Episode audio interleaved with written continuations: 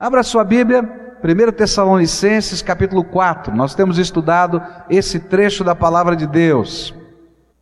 1 Tessalonicenses capítulo 4, a palavra do Senhor, a partir do verso 1, nos diz assim: Quanto ao mais, irmãos, já os instruímos acerca de como viver a fim de agradar a Deus.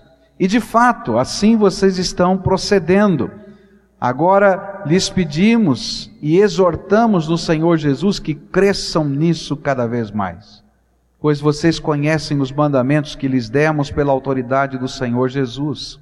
A vontade de Deus é que vocês sejam santificados, abstenham-se da imoralidade sexual, cada um saiba controlar o seu próprio corpo de maneira santa e honrosa, não dominado pela paixão de desejos desenfreados, como os pagãos que desconhecem a Deus. Neste assunto, ninguém prejudique seu irmão, nem dele se aproveite. O Senhor castigará todas essas práticas, como já lhes dissemos e asseguramos. Porque Deus não nos chamou para a impureza, mas para a santidade. Portanto, aquele que rejeita essas coisas não está rejeitando o homem, mas a Deus que lhes dá o seu Espírito Santo. Quanto ao amor fraternal, não precisamos escrever-lhes, pois vocês mesmos já foram ensinados por Deus a se amarem uns aos outros. E de fato, vocês amam todos os irmãos em toda a Macedônia. Contudo, irmãos, insistimos com vocês que cada vez mais assim procedam. Esforcem-se para ter uma vida tranquila, cuidar dos seus próprios negócios e trabalhar com as próprias mãos, como nós os instruímos, a fim de que andem decentemente aos olhos dos que são de fora e não dependam de ninguém. Nós começamos a estudar esse capítulo da palavra de Deus e começamos pelo final, pelos versículos 11 e 12, onde o apóstolo Paulo desafia aqueles crentes da cidade de Tessalônica a viverem de um modo digno do Senhor, de um modo que agrade a Deus na área financeira da sua vida. E ele usa uma expressão, ele diz assim: olha, é vontade de Deus que vocês se esforcem para ter uma vida tranquila no que tange a questões financeiras.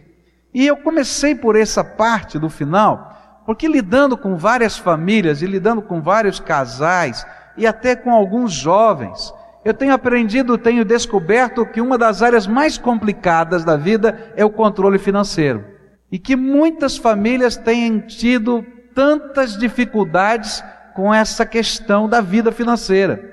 E alguns jovens estão enrolados, não sabem como fazer, trabalhando, não sabem como pagar isso, pagar aquilo, às vezes não tem dinheiro para pagar a faculdade, aquela encrenca toda. E a palavra de Deus diz: olha, é vontade de Deus que você aprenda a viver uma vida tranquila, nessa questão da vida.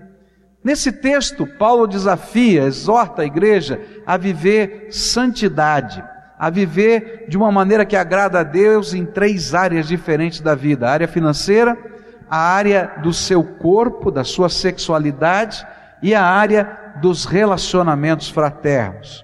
E nós começamos a estudar e aprendemos que uma das razões do que do porquê Paulo tratar desse assunto era porque algumas pessoas na cidade de Tessalônica estavam aguardando tão ansiosamente a vinda do Senhor Jesus que pararam de fazer tudo, pararam de trabalhar, pararam de viver no sentido mais geral da palavra para aguardar a vinda do Senhor. E aí o que acontecia? Aqueles que eram da igreja, que trabalhavam, tinham que sustentar aqueles que não trabalhavam. E Paulo disse: Olha, quem não trabalha, não coma.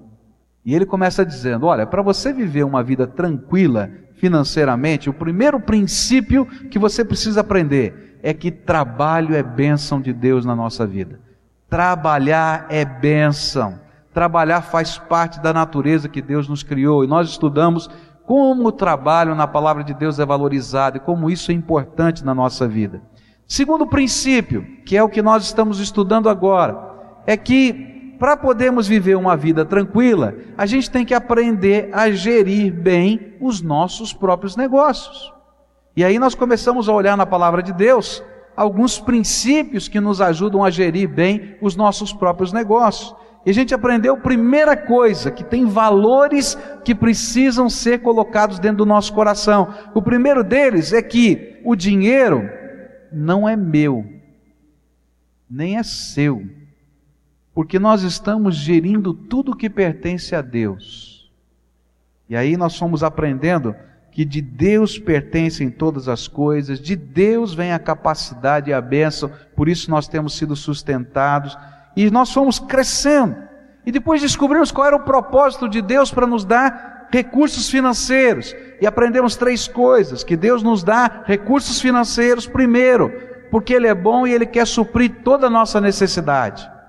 Ainda que o dinheiro não seja nosso, porque tudo vem de Deus, ele quer suprir toda a tua necessidade. É bênção do Senhor. Depois aprendemos um segundo, uma segunda, uh, um segundo propósito de Deus em nos dar recursos, que Ele quer que nós possamos suprir a necessidade de outras pessoas por nosso intermédio. E aí eu falei um pouquinho sobre a responsabilidade das famílias com os seus idosos, da família como um todo, em se proteger, em se ajudar, mas não somente da família, em a gente ter um coração sensível e entender que Deus é dono do que eu tenho e às vezes Ele toca no meu coração para que eu possa abençoar vidas. Isso faz parte do propósito de Deus. Vimos que existe um terceiro propósito de Deus para nos dar recursos, que é sustentar a obra de Deus nesse mundo. Deus não precisa de recursos. Deus é dono de tudo, mas Ele quer nos convidar a sermos parceiros dele e Ele vai trabalhando valores espirituais naquilo que nós estamos gerindo. Nós vimos que a maneira como nós administramos o nosso dinheiro no nosso dia a dia e na nossa vida, ele tem profundas implicações espirituais. Eu vou gerir o meu recurso segundo os valores espirituais que estão do nosso coração. E terminamos quando falamos o que é que Deus espera de nós na gerência dos nossos recursos. E nós aprendemos então que lá em 1 Coríntios 4, versículos 1 e 2, a Bíblia diz que Deus espera daqueles a quem Ele encarregou alguma coisa, aqueles a quem Deus colocou nas mãos preciosidades, que eles sejam gerentes fiéis. A fidelidade é o que Deus espera de nós. Que nós peguemos esses princípios e vivamos esses princípios. E aí falamos um pouquinho sobre o dízimo, como é que o dízimo é praticado dentro da nossa vida. Mas eu quero falar sobre dívidas, porque gerir bem os nossos negócios é lidar com as dívidas. E aqui, meus irmãos, eu conheço tanta história complicada. Você conhece história complicada? Eu já vi gente que perdeu tudo. Absolutamente tudo. Não tinha nem o que comer em casa. Eu já vi situações acontecerem, não simplesmente por uma situação de desemprego que pode acontecer com qualquer um, no sentido de que a gente não tem recursos entrando em casa, mas trabalhando, e às vezes trabalhando bastante, e está com uma vida totalmente enrolada.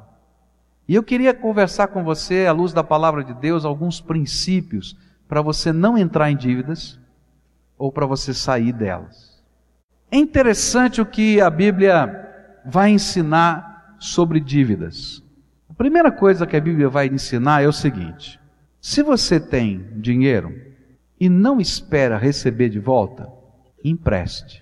É interessante que a Bíblia não proíbe você de emprestar dinheiro aos outros se você não espera receber de volta. Porque se alguém não te pagar, não adianta ficar reclamando e chorando. Você está fazendo isso por um ato de amor ao seu irmão. Esse é o princípio da palavra de Deus. De outro lado, a Bíblia diz assim: não pegue emprestado. E aí você começa a dizer, mas Deus, por que, que esse negócio? Né? Senhor manda emprestar. E depois diz: não pegue emprestado. Por que isso? Sabe por quê?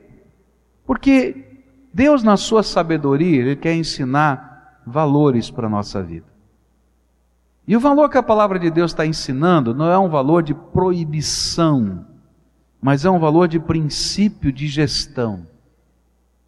Se você entende que Deus é o dono de todas as coisas, e um dia ele toca no seu coração, e talvez você possa ajudar alguém num determinado projeto, se aquele dinheiro não vai lhe faltar.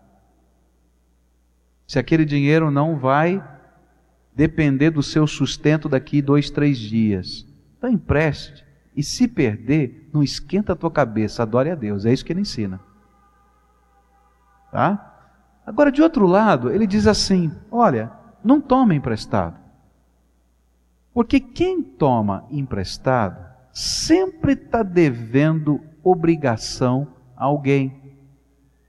E na medida em que você deve a obrigação a alguém, você vai cerceando ou perdendo a sua liberdade. E é por isso que lá em Romanos ele vai dizer: olha, não devam nada a ninguém a não ser o amor.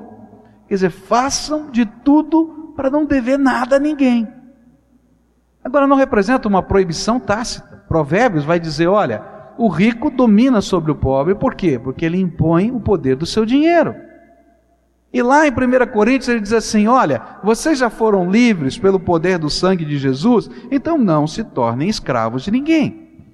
O que, que a Bíblia quer nos ensinar? É que quando a gente fala de dívidas, a gente tem que entender que uma dívida pode escravizar uma pessoa. E muita gente perde o seu sono, e muita gente se enrola na vida, e muita gente se perde nos seus contextos porque não sabe administrar os seus recursos financeiros. Essa é a grande verdade. Não é proibido você fazer uma dívida para coisas que você nunca vai conseguir realizar de bens duráveis se você não fizê-la. Por exemplo, se você está pagando um aluguel e você agora está pagando uma prestação de um imóvel, que tem um dia que vai terminar, graças a Deus, vale a pena. Porque o dinheiro que você estava jogando fora no aluguel, porque o dinheiro do aluguel é jogar dinheiro fora, você está aplicando em alguma coisa. Então, essa é uma dívida que tem um juro, naturalmente, tem tudo isso aí, mas que tem um valor e tem um sentido. Agora, quando eu começo a pegar o meu dinheiro e gastar em coisas que às vezes não são tão necessárias, nem tão importantes, e ainda estou pagando juro. E às vezes nessas coisas que não são tão necessárias e importantes, eu pago o juro mais alto que existe no mercado. Aí você vai lá e comprou, quem sabe, um sapato, uma camisa, uma gravata, pagou no cartão de crédito e vai pagar de 9 a 12% de juro ao mês. Você é maluco. Está fazendo errado com o dinheiro de Deus que não é teu. É isso que a Bíblia está ensinando.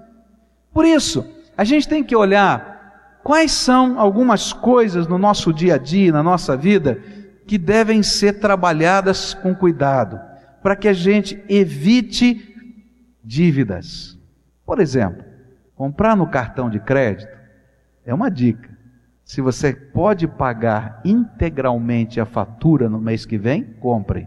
Se você não pode pagar a fatura, não compre é o maior juro que tem na praça. Tomar dinheiro emprestado para comprar algo que se desvaloriza facilmente não vale a pena. É melhor esperar um pouquinho, juntar o dinheiro, ter disciplina, porque a gente compra crédito e paga juro para os outros porque não aprendeu a ter disciplina. A dizer, eu não guardo nada. Se eu não fizer isso, eu não tenho nada. É coisa nenhuma. Guarda que ainda você vai ganhar juro em cima ainda tem a melhor compra, que você vai negociar o preço porque você tem o dinheiro na mão. Toma cuidado com o teu cheque especial, que é uma maneira que você está gastando um dinheiro que você não tem e vai pagar o segundo maior juro que tem na praça. Zele pelas suas coisas, cuide delas, elas vão durar mais. Quando você no seu orçamento não planeja nada para economia, para criar um fundo, mesmo que seja pequenino, gente, tá? Você está numa linha totalmente errada. Por quê? Porque você não tem nada para construir alguma coisa no futuro. Então a gente tem que começar a organizar o nosso orçamento e trabalhar essas coisas da nossa vida se aconselhe com pessoas que são mais sábias do que você no processo de administrar dinheiro. Eu tenho um amigo, é uma pessoa tremendamente inteligente, ele tem doutorado na área dele, não é? E ele estava me dizendo da influência de um amigo cristão na vida dele. Ele saiu para fazer uma viagem missionária e ele foi como um voluntário para a viagem missionária. E lá naquela viagem missionária tinha um senhor simples e que estava aqui na Amazônia junto com ele, um americano. Ele vive nos Estados Unidos, esse meu amigo, e ele estava lá na equipe. E aí, naquele tempo de convivência, ele conheceu quem era aquele homem. Aquele homem era um homem dos mais ricos lá é, do sul dos Estados Unidos, dono de um banco. Estava lá na viagem missionária, um cristão sério. E esse homem o adotou como, como seu discípulo. Começou a estudar a Bíblia com, com esse meu amigo, a orar com ele. E aí, esse homem começou a falar para ele: olha, dentre os valores de Deus para a sua vida, Deus quer que você seja bem sucedido mas você tem que aprender algumas coisas. E aquele homem começou a aconselhar como organizar os negócios dele, como organizar as coisas dele. Ele disse: Olha, eu estou sendo abençoado, tanto na área espiritual, porque ele é meu mentor, ele ora comigo, ele explica as coisas de Deus, mas o que aquele homem está me ajudando a entender a vida e a como organizar as contas da minha família. Você não pode imaginar.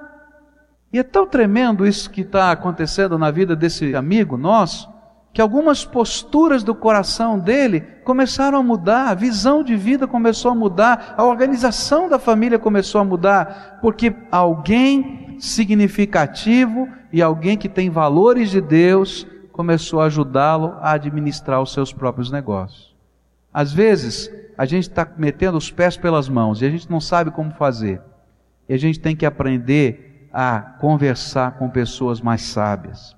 Às vezes a gente carrega um peso muito grande das dívidas sobre a nossa alma e não trabalha a nossa família. Eu me lembro que quando papai saiu de casa, as coisas ficaram muito enroladas financeiramente, mas muito enroladas. E eu não sabia mais o que fazer para administrar os recursos da casa. Que de um mês para o outro, a família passou a ganhar 30% do que papai ganhava. Já era difícil viver com 100%, então você imagina a dificuldade. Estava uma bagunça a família. E nessa área financeira, então, uma confusão total. Ninguém ajudava ninguém. Cada um se valia dos seus direitos. E aí eu marquei uma reunião de família. Todo mundo em volta da mesa. Aí comecei a colocar as contas em cima da mesa. Olha, tem que pagar isso, tem que pagar aquilo, tem que pagar aluguel. Nós não tínhamos casa própria, aluguel, água, luz, não tínhamos telefone né? o transporte para poder trabalhar, para poder ir para a escola, tínhamos que pegar condução para ir para a escola, é, as despesas do dia a dia, comida, tal, etc., quanto a gente gastava em média, como é, começamos a colocar tudo lá. E, gente, não tinha jeito de fazer as contas e dar certo. Aí a gente começou a cortar, corta isso, corta aquilo, corta aquilo outro. Eu fui lá para cortar o dízimo. E a mamãe disse: Olha, se você tirar isso aqui, é aí que não vai dar. E aí que eu aprendi a ser dizimista com a minha mãe. Ela não deixou eu cortar. Eu ia cortar, mas ela não deixou. E eu aprendi a bênção de Deus ali. Mas sabe o que aconteceu? Eu aprendi que quando a gente está vivendo uma situação de dívida, esse não é um problema só do marido ou só da esposa. Esse é um problema de toda a família. Sabe o que mais eu aprendi? Eu aprendi como foi gostoso e houve unidade na família enquanto todos nós tínhamos uma missão: sair do buraco. Quando as coisas estão aclaradas no contexto de família, a gente sabe exatamente quanto a gente deve, a gente sabe quanto a gente ganha, a gente sabe o que, que tem que fazer, quais são os passos, como é que a gente vai negociar essas dívidas. Sabe o que acontece? A unidade na família e a gente enfrenta o problema de frente, e Deus nos dá a sua graça, e a gente continua mantendo os valores da graça de Deus, e milagres de Deus acontecem. Tua família está uma confusão? Onde é tua família? Abre o jogo. Quanto a gente ganha, quanto a gente gasta, no que, que a gente gasta. Para sair da dívida, às vezes, a gente tem que aprender a levantar recursos. E aí, sabe o que a gente faz? A gente descobre o que, que Deus já colocou na nossa mão. Tem uma promessa de Deus que eu quero que você aprenda, está no Salmo 1. Tudo quanto justo faz, isto prospera. Se você é um servo de Deus, temente ao Senhor, se a tua vida está acertada com Deus, a tua mão é abençoada. Sabe o que a Bíblia está dizendo? Ela não está dizendo que você vai ficar rico. Ela está dizendo que se você colocar a mão num determinado lugar, a bênção de Deus vai estar naquele negócio, a bênção de Deus vai estar naquilo que você está fazendo, a bênção de Deus vai acompanhar você em cada situação. E às vezes, para sair dos buracos financeiros, a gente tem que olhar e dizer: Deus, o que, que o Senhor já colocou na minha mão e que eu posso transformar isso em valor e bênção financeira para minha família? E aí você vai descobrir que aquilo que era um hobby seu pode ser um bico agora que vai agregar valor à sua família e você vai sair do buraco. Você diz, mas é tão pouco? Não, não é pouco, é pouco hoje. Mas ninguém despreze o dia dos começos humildes, diz a Bíblia, porque Deus já viu o que Ele vai fazer a partir daquele começo.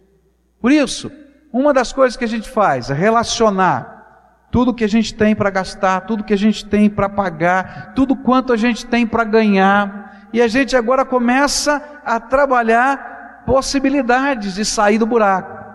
Primeira coisa que você tem que fazer é ver se você tem algum bem que você possa se desfazer. É melhor você se desfazer de um bem e secar o juro que está comendo você pela perna, que é dinheiro jogado fora, tá? do que tentar às vezes manter um bem e no final você perder tudo. Então, às vezes, você tem que fazer uma opção de vida aí. Outras vezes, você vai ter que construir novos meios de ganhar dinheiro. Outras vezes, você vai ter que relacionar tudo que você tem de dívidas, somar tudo, ver, ó, isso aqui é um montante total, ter que negociar o juro. Você paga tudo isso que eu estou falando para você de juro nessas coisas, mas se você chegar lá e dizer, não tenho condição de pagar, o que é que você pode fazer? Ele primeiro não acredita que você não tem condição de pagar. Depois que ele acreditou que você não tem condição de pagar, o juro cai pela metade. Tem que negociar. Tem gente que tem tanta vergonha que não negocia nem a anuidade do cartão de crédito.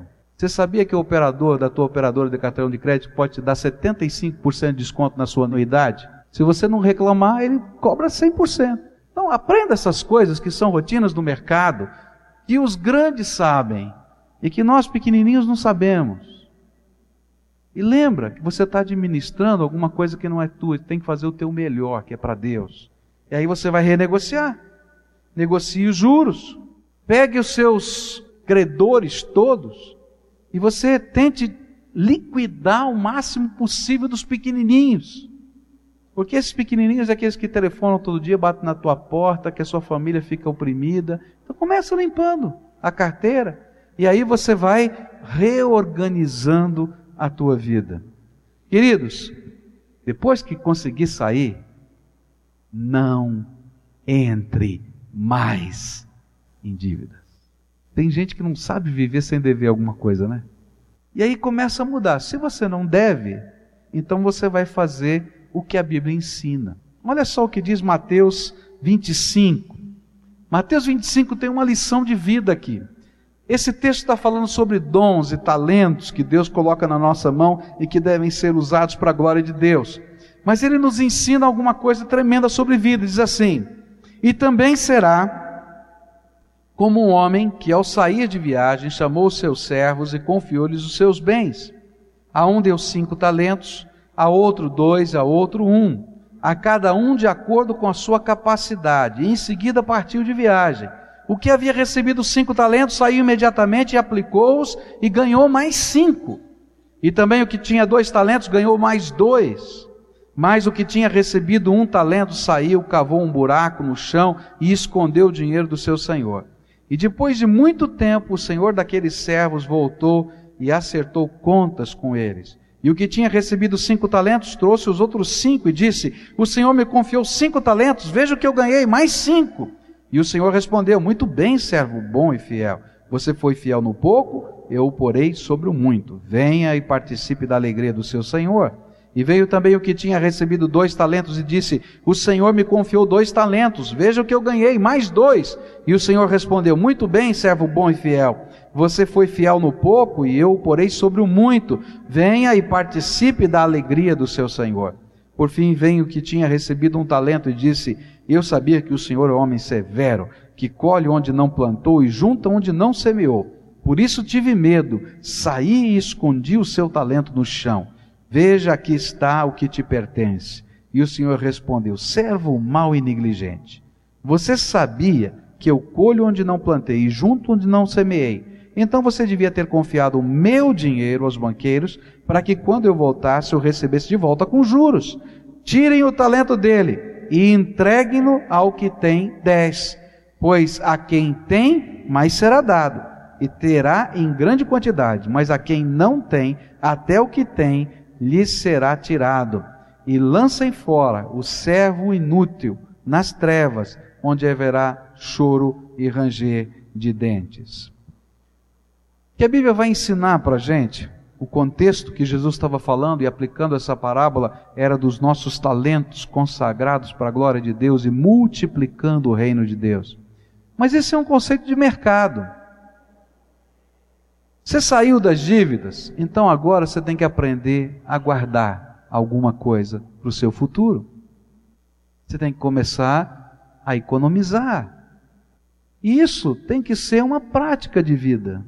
Você colocar no seu orçamento algum valor, ele não precisa ser um valor imenso, mas algum valor. Isso vale para os jovens. Um dia vocês querem comprar uma casa? Tem que começar a economizar. Pega um pedacinho, Pode parecer que é uma ninharia. O que, que eu faço com isso? Hoje. Mas coloca isso todo mês e coloca alguns anos. Você vai ter o recurso para comprar a sua casa. E não vai precisar pagar o aluguel. Isso vale para cada um de nós. Que a gente tem que aprender a guardar alguma coisa, investir alguma coisa. Eu não sou a melhor pessoa para falar sobre investimento. Mas eu quero dizer para você que é vontade de Deus que você saia das dívidas e que você viva uma vida tranquila.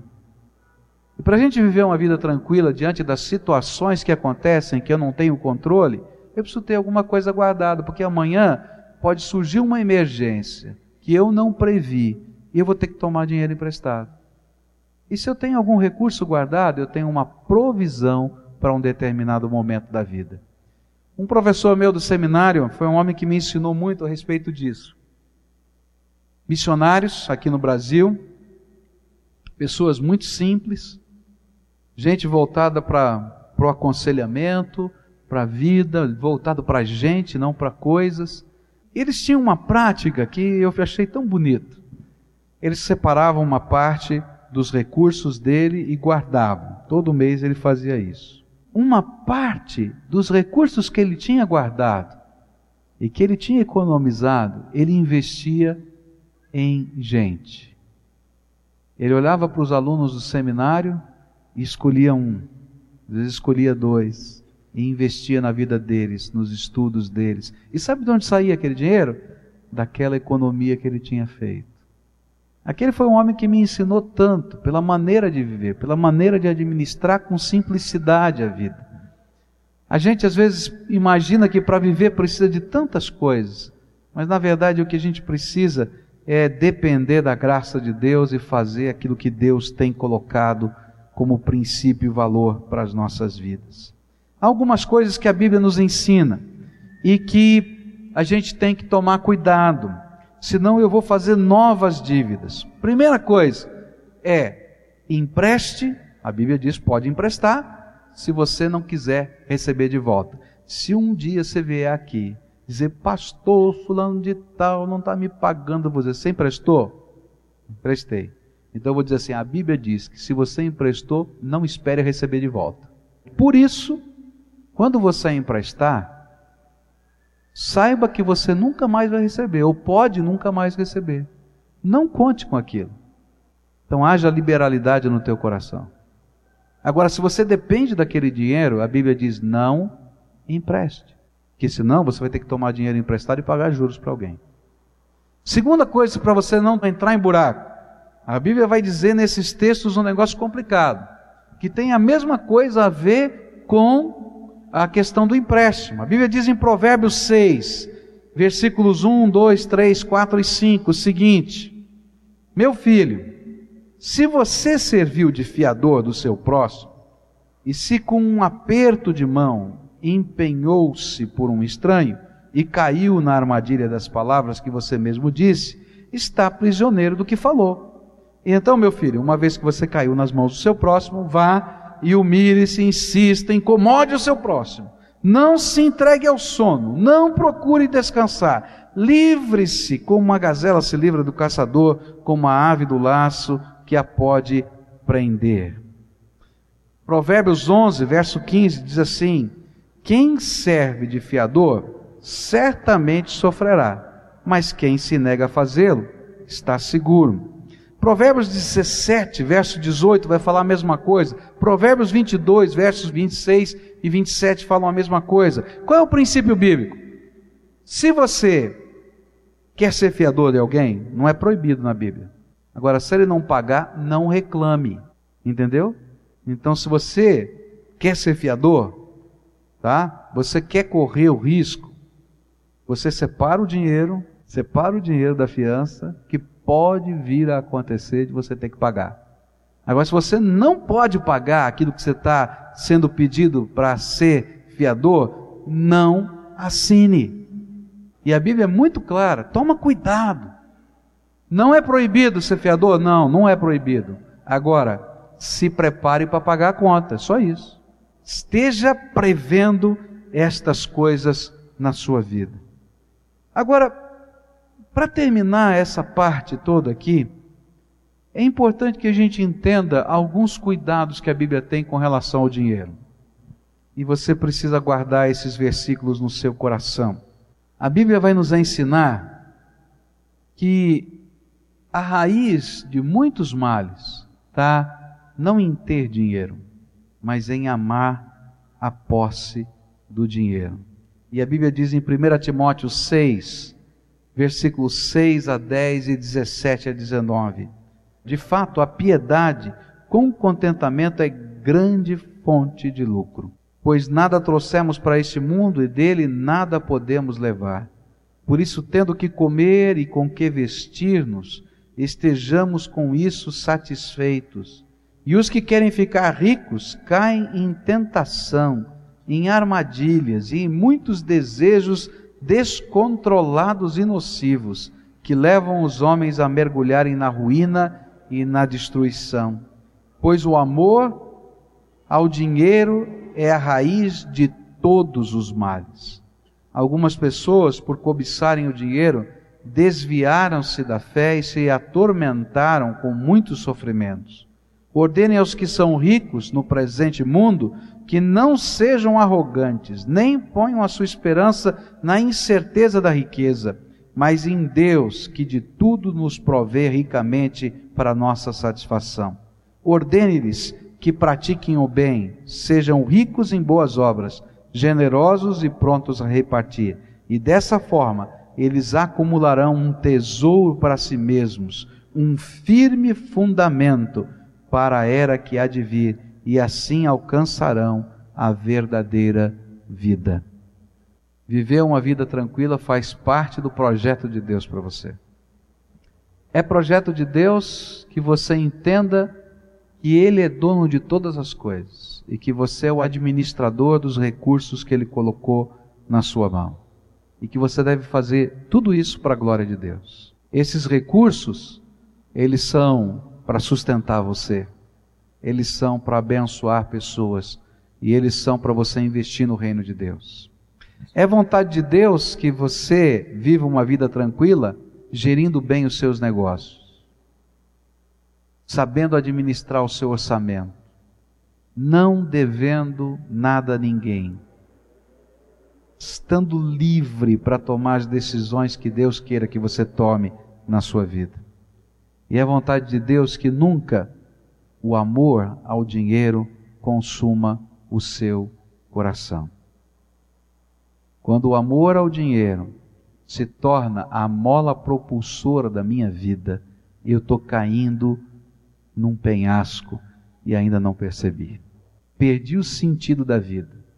E é por causa disso, tantas vezes, que a gente vai encontrar irmão que não fala com irmão. Alguns meses atrás eu encontrei um senhor, me encontrou na porta de uma igreja, e ele disse para mim: Faz 30 anos que eu não converso com meu irmão carnal. Se ele mora longe? Não, ele mora a poucas quadras da minha casa. Mas 30 anos, por quê? Fomos sócios há 30 anos atrás. E a nossa empresa faliu. E eu me senti tremendamente prejudicado. E por isso não converso com ele há 30 anos. Você conhece histórias assim? Você conhece histórias, por exemplo, de pais e de filhos que não se conversam? Você conhece histórias complicadas de famílias até separadas, cujos maridos às vezes estão andando com um carro importado e os filhos não têm como ir ao médico. Aí eles olham e dizem assim: Mas eu já paguei a minha pensão. Olha para o teu filho. Porque eu não posso entender outra coisa a não ser um coração que se apegou tanto ao dinheiro que não consegue enxergar a carne da sua carne. Quando a motivação da nossa vida passa a ser números, valores e não pessoas, a gente se perde. E é por isso que a Bíblia vai dizer uma coisa muito difícil de entender. E Jesus queria que fosse difícil mesmo. Ele disse assim: que é mais fácil um camelo passar pelo fundo de uma agulha. Você pode imaginar essa cena? Um camelo passar pelo fundo de uma agulha do que um rico entrar no reino dos céus. E aí alguém disse para ele: Mas Senhor, esse negócio é impossível. E aí vem aquelas coisas de Deus, né? Mas para Deus nada é impossível. Rico pode se converter? Pode. Jesus disse: para Deus nada é impossível. Mas ele está dizendo que muitas vezes nós estamos tão apegados ao dinheiro, e o dinheiro se torna o mamon, o ídolo da minha vida, que eu não consigo ouvir a voz de Deus no meu coração e eu não consigo servi-lo. Se eu não consigo ouvir a voz de um filho que precisa ir no médico, eu vou ouvir a voz de Deus? É sério, gente. Deus quer que você tenha uma vida tranquila, mas não uma vida de mesquinhez. Deus quer que você tenha uma vida tranquila, mas que entenda que as pessoas valem mais do que as coisas. Deus quer que você tenha uma vida tranquila, mas que entenda que você é servo de Deus nessa terra, em qualquer lugar, até quando você assina um cheque. Eu queria orar uma oração diferente, muito complicada, porque a maior dificuldade de conversão integral na sua vida é converter o coração e o bolso e dizer: de hoje em diante eu vou gerir a minha vida financeira segundo os moldes de Deus. Eu vou entender que Deus é o dono da minha vida, dos meus negócios, dos meus recursos e que o propósito de Deus é bom. E eu quero aprender com Ele para ser uma benção. Alguns vão ter que mexer na estrutura dos seus negócios e por isso não querem fazer essa oração. Alguns vão ter que mexer na estrutura do seu orçamento e por isso não querem fazer essa oração.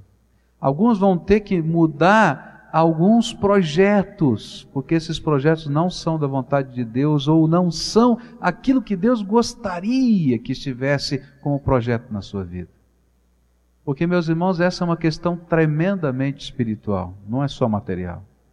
Porque primeiro tem que haver uma mudança aqui dentro, primeiro no coração, depois aqui na mente, para depois isso se transformar numa ação na minha vida. Quando Deus vai mudando o coração e a mente, gente, nós nos tornamos pessoas abençoadas por Deus na expressão mais profunda dessa palavra. Porque Deus não precisa dos meus recursos financeiros, Ele precisa que eu cumpra os propósitos dele na minha vida. E a gente começa a ter uma outra visão do mundo e das coisas.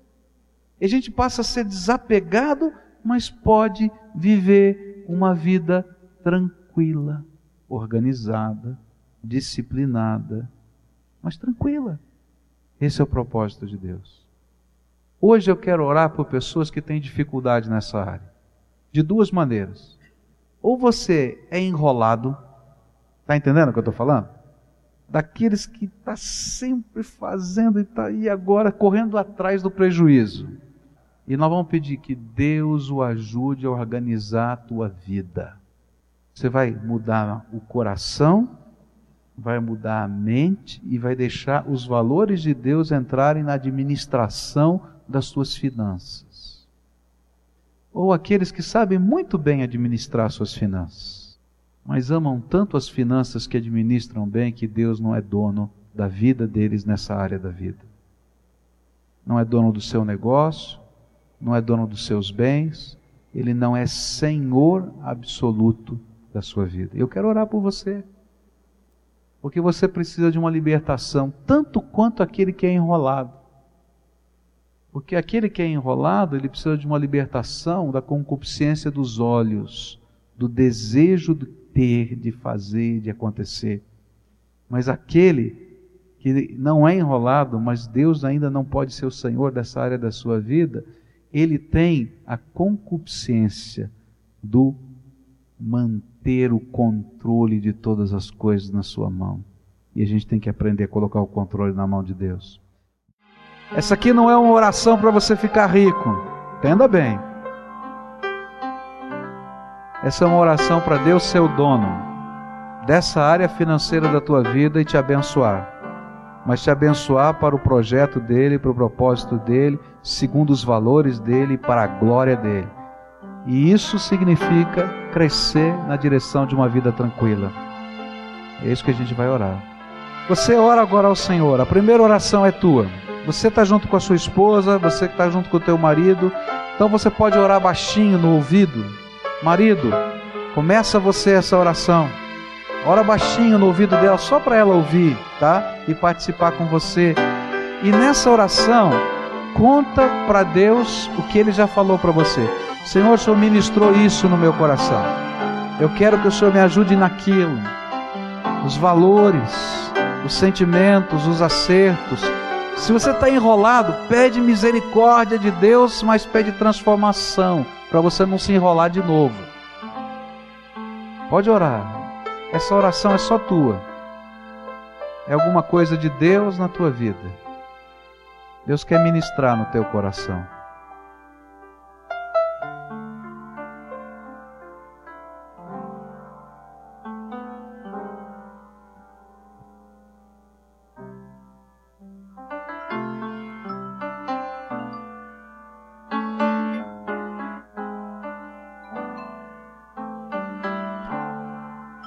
Senhor Jesus, aqui está um povo obediente à tua voz. Eles não vieram à frente a não ser porque a tua palavra falou o coração deles, eles decidiram obedecer o comando do teu espírito. Na verdade, eles não gostariam de estar aqui na frente. Eles não gostariam de se expor até diante de uma multidão mas eu quero te agradecer porque eles vieram. Porque nesse ato de fé, eles estão dizendo: Jesus, eu verdadeiramente quero que o Senhor seja o dono desta área da minha vida. Alguns aqui, Senhor, estão enrolados, tremendamente enrolados. Eu não sei como é que vão sair da confusão que estão. E eu tenho certeza que se eles soubessem como sair, já teriam feito, Senhor. Eles precisam de milagres do Senhor. Eles precisam da tua bênção. Eles precisam que a, as suas mãos produzam algo que possa, Senhor, suprir toda a necessidade deles. E eu quero te pedir em nome de Jesus, vem com teu Espírito Santo agora. E a este, Senhor, trabalha esse milagre mas eu quero te pedir, Senhor, que em trabalhando, porque o Senhor já trabalhou outras vezes isso na vida deles, o Senhor os transforme. Porque a concupiscência dos olhos precisa ser transformada. E eu quero te pedir agora, Pai, que o Senhor esteja quebrando todas as áreas em que Satanás ainda tem controle de domínio e de escravidão de tal maneira que essa área financeira seja uma bênção do Senhor na vida dessa família. Ao invés de confusão, de discussão, de briga, de vergonha, de angústia, seja tempo, Senhor, em que a paz do Senhor e os dias de refrigério venham, com um propósito, para que eles sejam para a tua glória. Alguns que estão vindo aqui, Senhor, estão com a sua vida completamente organizada. Muito bem organizada. Mas hoje o Senhor está dizendo: muda de valor.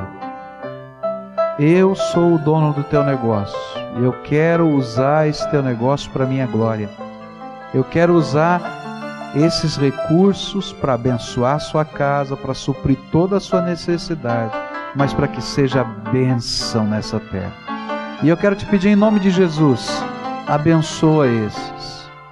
E Senhor, que aquela tentação de dominar o nosso coração e de controlar a nossa vida através dos recursos financeiros que Satanás tem lançado sobre eles, seja vencida agora no poder do nome de Jesus.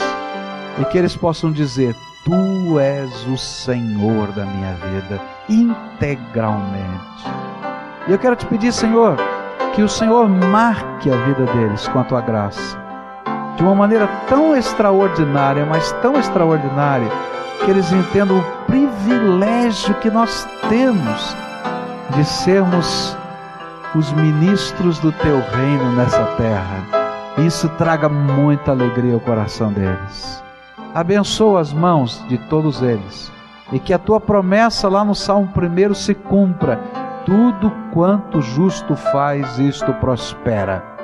E se há algum ataque de Satanás contra essas vidas, nessa área, se há algum impedimento do diabo, em nome de Jesus, eu repreendo a Satanás e o expulso e declaro a bênção do Pai, do Filho e do Espírito Santo sobre a vida deles.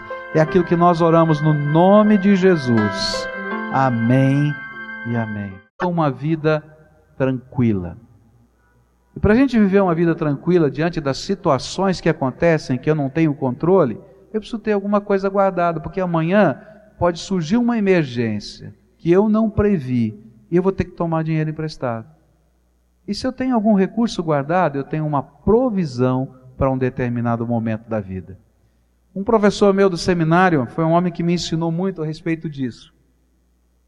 Missionários aqui no Brasil, pessoas muito simples, gente voltada para o aconselhamento, para a vida, voltado para a gente, não para coisas. Eles tinham uma prática que eu achei tão bonito.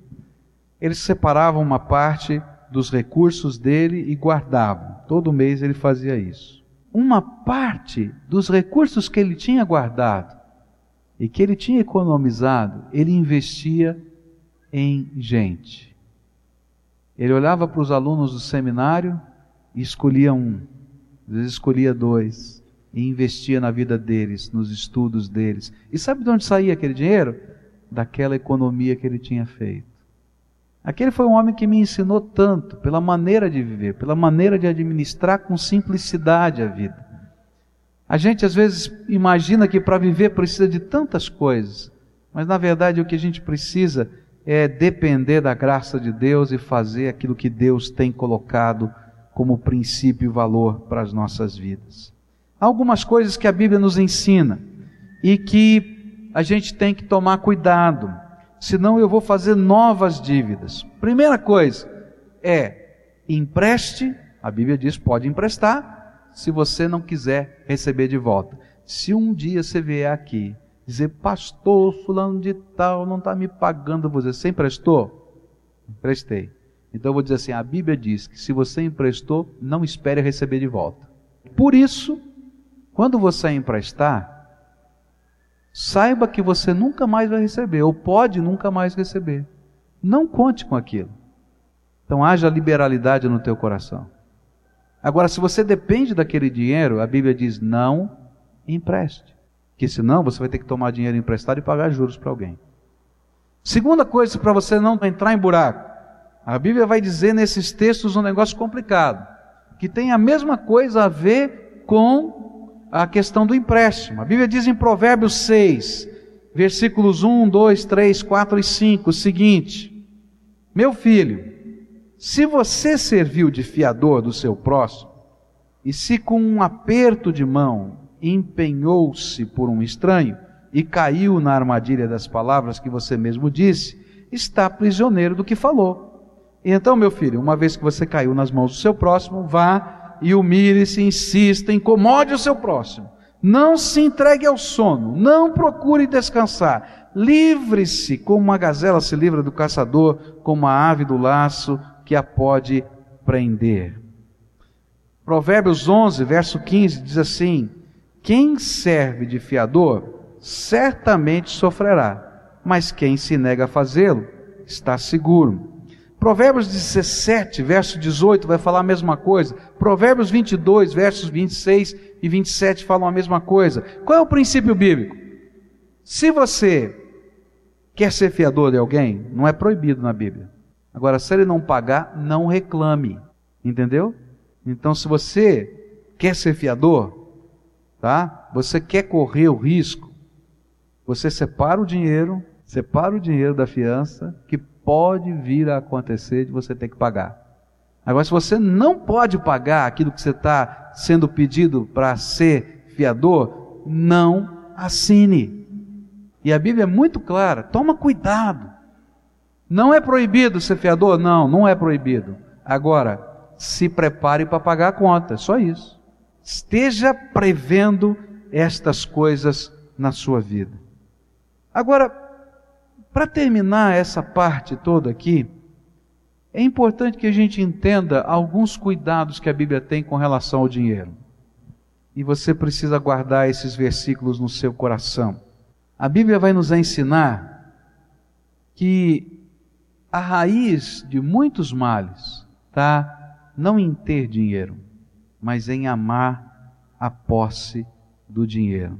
E a Bíblia diz em 1 Timóteo 6, versículos 6 a 10 e 17 a 19. De fato, a piedade com contentamento é grande fonte de lucro, pois nada trouxemos para este mundo e dele nada podemos levar. Por isso, tendo que comer e com que vestir-nos, estejamos com isso satisfeitos. E os que querem ficar ricos caem em tentação, em armadilhas e em muitos desejos descontrolados e nocivos que levam os homens a mergulharem na ruína e na destruição. Pois o amor ao dinheiro é a raiz de todos os males. Algumas pessoas, por cobiçarem o dinheiro, desviaram-se da fé e se atormentaram com muitos sofrimentos. Ordene aos que são ricos no presente mundo que não sejam arrogantes, nem ponham a sua esperança na incerteza da riqueza, mas em Deus, que de tudo nos provê ricamente para nossa satisfação. Ordene-lhes que pratiquem o bem, sejam ricos em boas obras, generosos e prontos a repartir, e dessa forma eles acumularão um tesouro para si mesmos, um firme fundamento para a era que há de vir e assim alcançarão a verdadeira vida. Viver uma vida tranquila faz parte do projeto de Deus para você. É projeto de Deus que você entenda que Ele é dono de todas as coisas e que você é o administrador dos recursos que Ele colocou na sua mão. E que você deve fazer tudo isso para a glória de Deus. Esses recursos, eles são para sustentar você, eles são para abençoar pessoas e eles são para você investir no reino de Deus.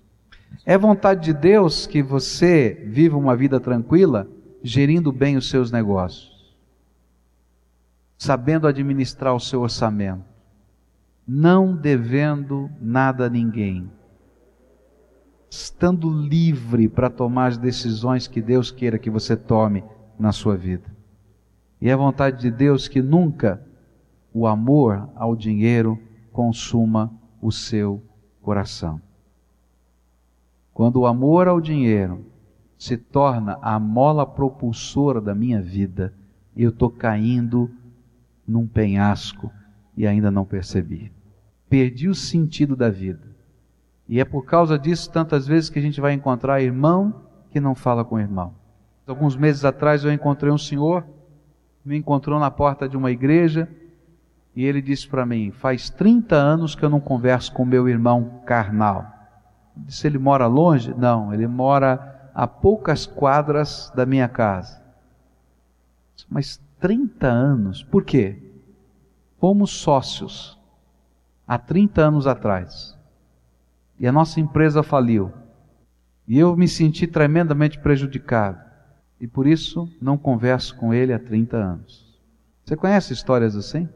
Você conhece histórias, por exemplo, de pais e de filhos que não se conversam?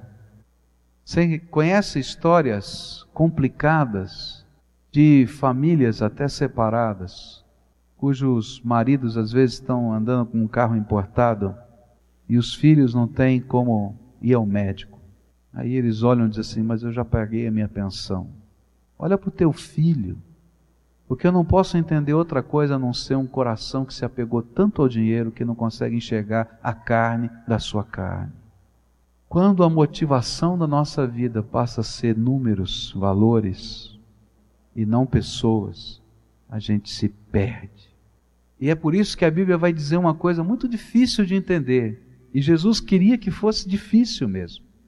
Ele disse assim: que é mais fácil um camelo passar pelo fundo de uma agulha. Você pode imaginar essa cena? Um camelo passar pelo fundo de uma agulha do que um rico entrar no reino dos céus. E aí alguém disse para ele: Mas Senhor, esse negócio é impossível. E aí vem aquelas coisas de Deus, né? Mas para Deus nada é impossível. Rico pode se converter? Pode. Jesus disse: para Deus nada é impossível. Mas ele está dizendo que muitas vezes nós estamos tão apegados ao dinheiro, e o dinheiro se torna o mamon, o ídolo da minha vida, que eu não consigo ouvir a voz de Deus no meu coração e eu não consigo servi-lo. Se eu não consigo ouvir a voz de um filho que precisa ir no médico, eu vou ouvir a voz de Deus? É sério, gente. Deus quer que você tenha uma vida tranquila, mas não uma vida de mesquinhez. Deus quer que você tenha uma vida tranquila, mas que entenda que as pessoas valem mais do que as coisas. Deus quer que você tenha uma vida tranquila, mas que entenda que você é servo de Deus nessa terra, em qualquer lugar, até quando você assina um cheque. Eu queria orar uma oração diferente, muito complicada, porque a maior dificuldade de conversão integral na sua vida é converter o coração e o bolso. E dizer: de hoje em diante, eu vou gerir a minha vida financeira segundo os moldes de Deus. Eu vou entender que Deus é o dono da minha vida, dos meus negócios, dos meus recursos, e que o propósito de Deus é bom. E eu quero aprender com Ele para ser uma benção. Alguns vão ter que mexer na estrutura dos seus negócios e por isso não querem fazer essa oração. Alguns vão ter que mexer na estrutura do seu orçamento e por isso não querem fazer essa oração. Alguns vão ter que mudar alguns projetos, porque esses projetos não são da vontade de Deus ou não são aquilo que Deus gostaria que estivesse como projeto na sua vida. Porque, meus irmãos, essa é uma questão tremendamente espiritual, não é só material. Porque primeiro tem que haver uma mudança aqui dentro, primeiro no coração, depois aqui na mente, para depois isso se transformar numa ação na minha vida. Quando Deus vai mudando o coração e a mente, gente, nós nos tornamos pessoas abençoadas por Deus na expressão mais profunda dessa palavra. Porque Deus não precisa dos meus recursos financeiros, Ele precisa que eu cumpra os propósitos dele na minha vida. E a gente começa a ter uma outra visão do mundo e das coisas. E a gente passa a ser desapegado, mas pode viver uma vida tranquila, organizada, disciplinada, mas tranquila. Esse é o propósito de Deus. Hoje eu quero orar por pessoas que têm dificuldade nessa área. De duas maneiras. Ou você é enrolado, está entendendo o que eu estou falando? daqueles que está sempre fazendo e, tá, e agora correndo atrás do prejuízo. E nós vamos pedir que Deus o ajude a organizar a tua vida. Você vai mudar o coração, vai mudar a mente e vai deixar os valores de Deus entrarem na administração das suas finanças. Ou aqueles que sabem muito bem administrar suas finanças mas amam tanto as finanças que administram bem que Deus não é dono da vida deles nessa área da vida. Não é dono do seu negócio, não é dono dos seus bens, ele não é senhor absoluto da sua vida. Eu quero orar por você. Porque você precisa de uma libertação, tanto quanto aquele que é enrolado. Porque aquele que é enrolado, ele precisa de uma libertação da concupiscência dos olhos, do desejo de ter, de fazer, de acontecer. Mas aquele que não é enrolado, mas Deus ainda não pode ser o Senhor dessa área da sua vida, ele tem a concupiscência do manter o controle de todas as coisas na sua mão. E a gente tem que aprender a colocar o controle na mão de Deus. Essa aqui não é uma oração para você ficar rico. Entenda bem. Essa é uma oração para Deus ser o dono dessa área financeira da tua vida e te abençoar mas te abençoar para o projeto dele, para o propósito dele, segundo os valores dele, para a glória dele. E isso significa crescer na direção de uma vida tranquila. É isso que a gente vai orar. Você ora agora ao Senhor. A primeira oração é tua. Você está junto com a sua esposa, você está junto com o teu marido. Então você pode orar baixinho no ouvido. Marido, começa você essa oração. Ora baixinho no ouvido dela, só para ela ouvir, tá? E participar com você. E nessa oração, conta para Deus o que ele já falou para você. Senhor, o Senhor ministrou isso no meu coração. Eu quero que o Senhor me ajude naquilo. Os valores, os sentimentos, os acertos. Se você está enrolado, pede misericórdia de Deus, mas pede transformação, para você não se enrolar de novo. Pode orar. Essa oração é só tua. É alguma coisa de Deus na tua vida. Deus quer ministrar no teu coração.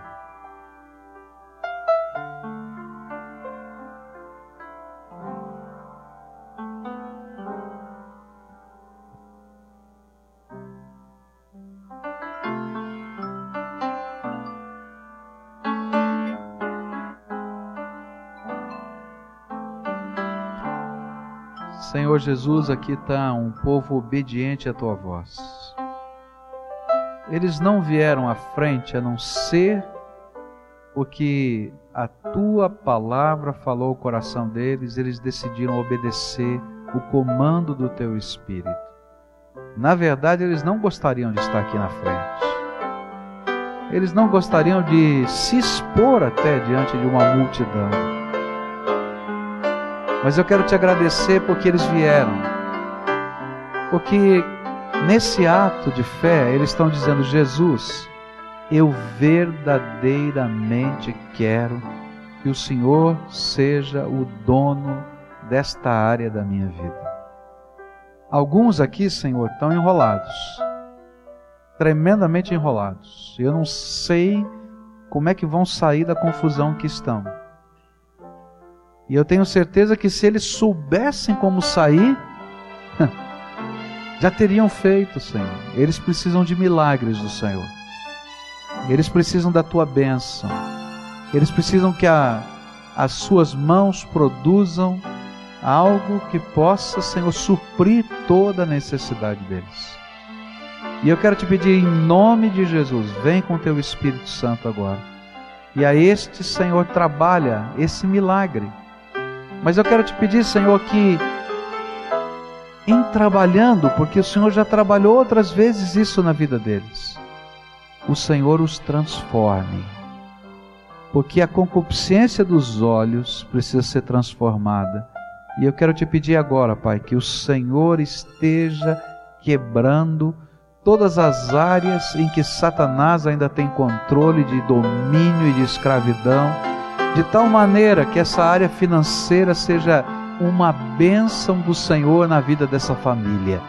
Ao invés de confusão, de discussão, de briga, de vergonha, de angústia, seja tempo, Senhor, em que a paz do Senhor e os dias de refrigério venham, com um propósito, para que eles sejam para a tua glória.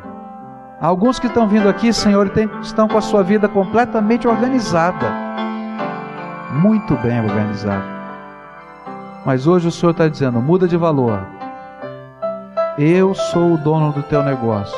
Eu quero usar esse teu negócio para minha glória. Eu quero usar esses recursos para abençoar sua casa, para suprir toda a sua necessidade, mas para que seja bênção nessa terra. E eu quero te pedir em nome de Jesus, abençoa esses. E Senhor, que aquela tentação de dominar o nosso coração e de controlar a nossa vida através dos recursos financeiros que Satanás tem lançado sobre eles, seja vencida agora no poder do nome de Jesus. E que eles possam dizer: Tu és o Senhor da minha vida, integralmente. E eu quero te pedir, Senhor, que o Senhor marque a vida deles com a tua graça de uma maneira tão extraordinária, mas tão extraordinária, que eles entendam o privilégio que nós temos de sermos os ministros do teu reino nessa terra. Isso traga muita alegria ao coração deles. Abençoa as mãos de todos eles e que a tua promessa lá no Salmo 1 se cumpra. Tudo quanto justo faz, isto prospera. E se há algum ataque de Satanás contra essas vidas, nessa área, se há algum impedimento do diabo, em nome de Jesus, eu repreendo a Satanás e o expulso e declaro a bênção do Pai, do Filho e do Espírito Santo sobre a vida deles. É aquilo que nós oramos no nome de Jesus. Amém e amém.